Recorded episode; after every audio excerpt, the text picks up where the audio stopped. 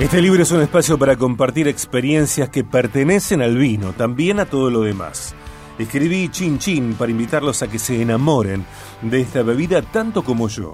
Siempre que se ofrece una copa, aparece una pregunta y en estas páginas intento dar respuestas simples que ayuden a todos a vivir el vino bien, sin sentir que se quedan afuera de algo. La diferencia entre ser profesionales del vino y ser bebedores es que ustedes no tienen que profundizar más que en, en sus propios sentidos, en su propia curiosidad. En estas páginas les prometo abrir una puerta para que puedan divertirse. Si les gusta, el camino es infinito, el vino será de ustedes, ya no habrá vuelta atrás.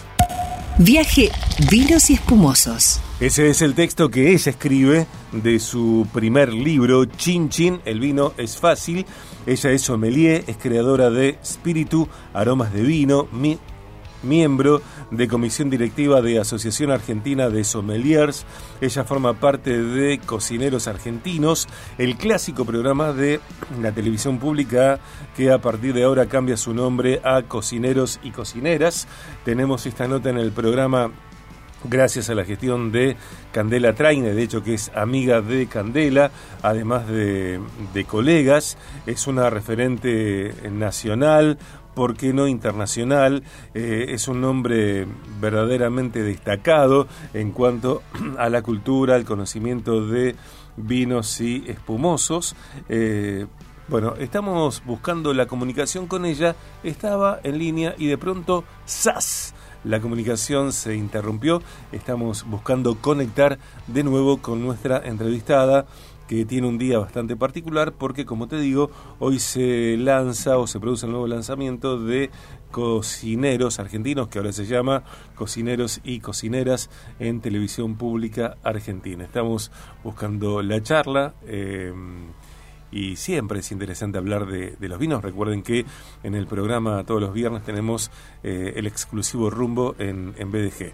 Después de toda esta presentación, después de todo este mariaje de palabras, le doy la bienvenida a Marcela Rienzo. Marcela, soy Sergio Contemori, gracias por hablar aquí en Viaje de Gracia. Bienvenida. Marcela Rienzo, ¿estás ahí?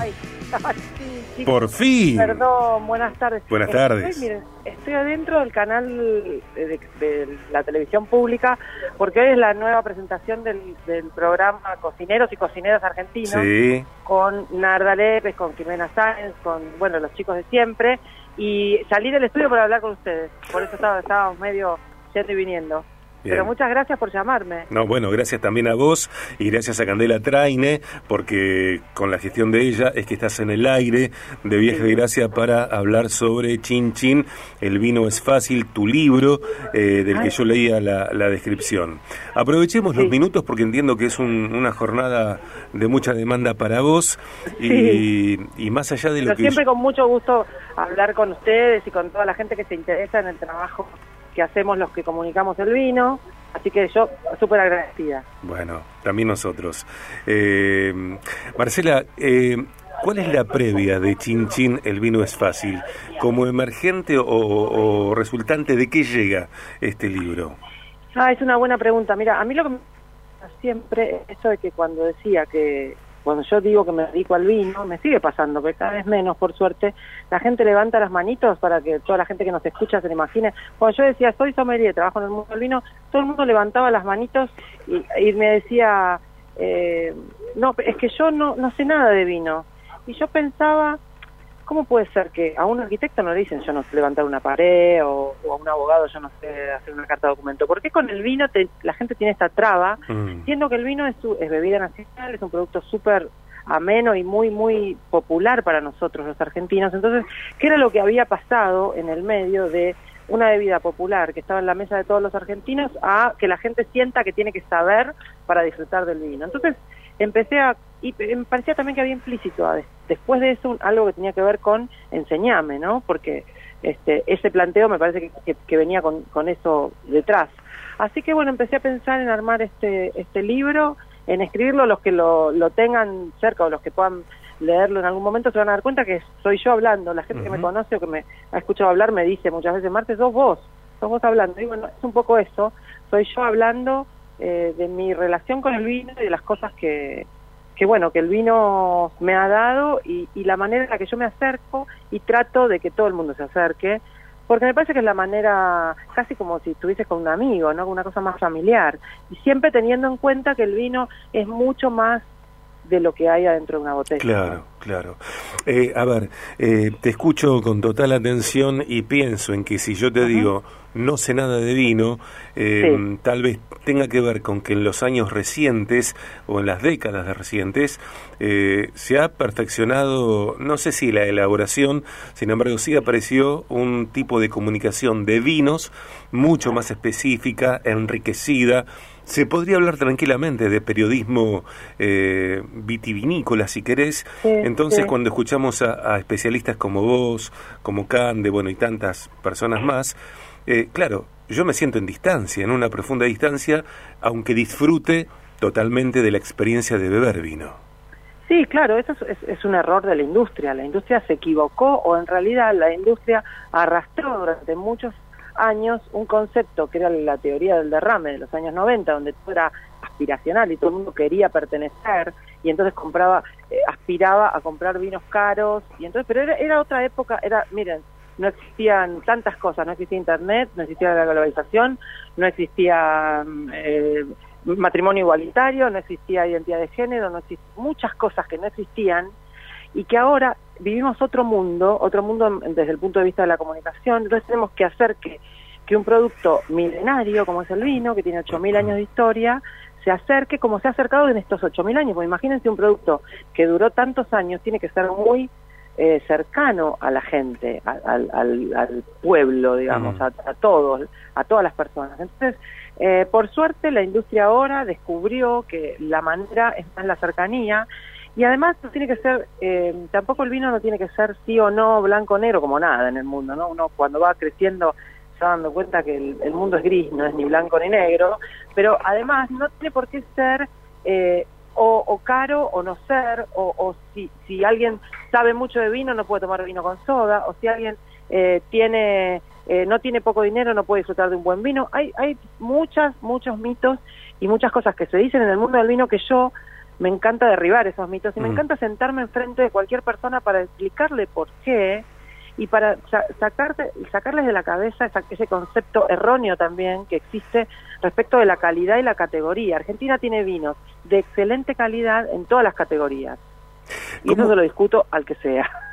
Eh, ¿cómo, ¿Cómo fue el, el trabajo, tu trabajo individual, personal, para ser clara eh, en cuanto a comunicar eh, un producto, una obra de arte como el vino, que mm. tiene una elaboración un tanto compleja y que interpretarlo tiene que ver, por lo menos según mi, mirada, Marcela, con la complejidad. Eh, yo tomé un par de clases de, la capacitación de sommeliers de Cande y claro, mm. comprender eh, taninos, tipicidad, mm, bueno, los distintos elementos que componen un vino, a mí me parece, por lo menos a mí, digo, no, no me resulta simple. No, pero depende del abordaje, me parece también. Eh, tiene que ver con, con lo cotidiano. A ver, eh, yo siempre me gusta encontrarle analogías al mundo del vino porque me parece que hay pocas palabras para describir sensaciones en nuestro en, en el mundo, ¿no? La gente, digamos, el mundo cree, se, se dejó guiar durante milenios que hay que ver para creer, y que el sentido de la vista es más importante que el del olfato, por ejemplo. Y en el vino la propuesta siempre es sentir, no es pensar. Es sentir, no es pensar.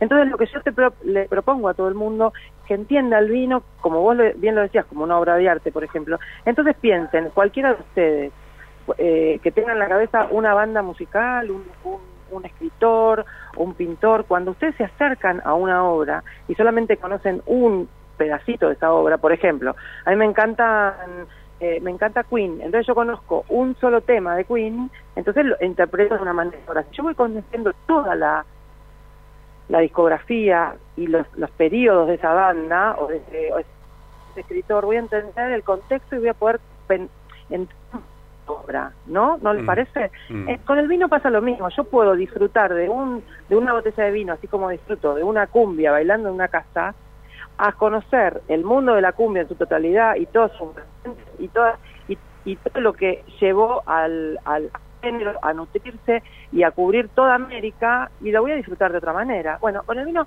pasa exactamente lo mismo. El vino siempre te espera, el vino siempre te comprende y el vino está para que vos lo disfrutes. En una en un vaso con soda eh, y con la gente que más querés o en una cena de gala con una copa de cristal. El vino es siempre el mismo. Somos nosotros los que estamos incorporándolo de distintas maneras. Eh, ¿Cuál es el camino de, presentación de Chin Chin? El vino es fácil, de tu libro. Eh, ¿Ya lo presentaste? ¿Lo seguís presentando? en Buenos Aires, lo, lo, presenté en Buenos Aires dos veces. Eh, en la usina del, primero en una en una biblioteca muy linda la Malbequería de Palermo del barrio de Palermo después en la usina del arte que es un lugar precioso en, en Barracas y después fui a Mendoza a presentarlo una vez y después voy a vuelvo a Mendoza eh, para la Feria del Libro de Mendoza y después fui a Viedma y estoy esperando que Rosario y Santa Fe me, inviten porque ahí estaré en cuanto me lo digan. Mm. ¿Cuáles son las repercusiones hasta el momento? ¿Qué está pasando con tu libro?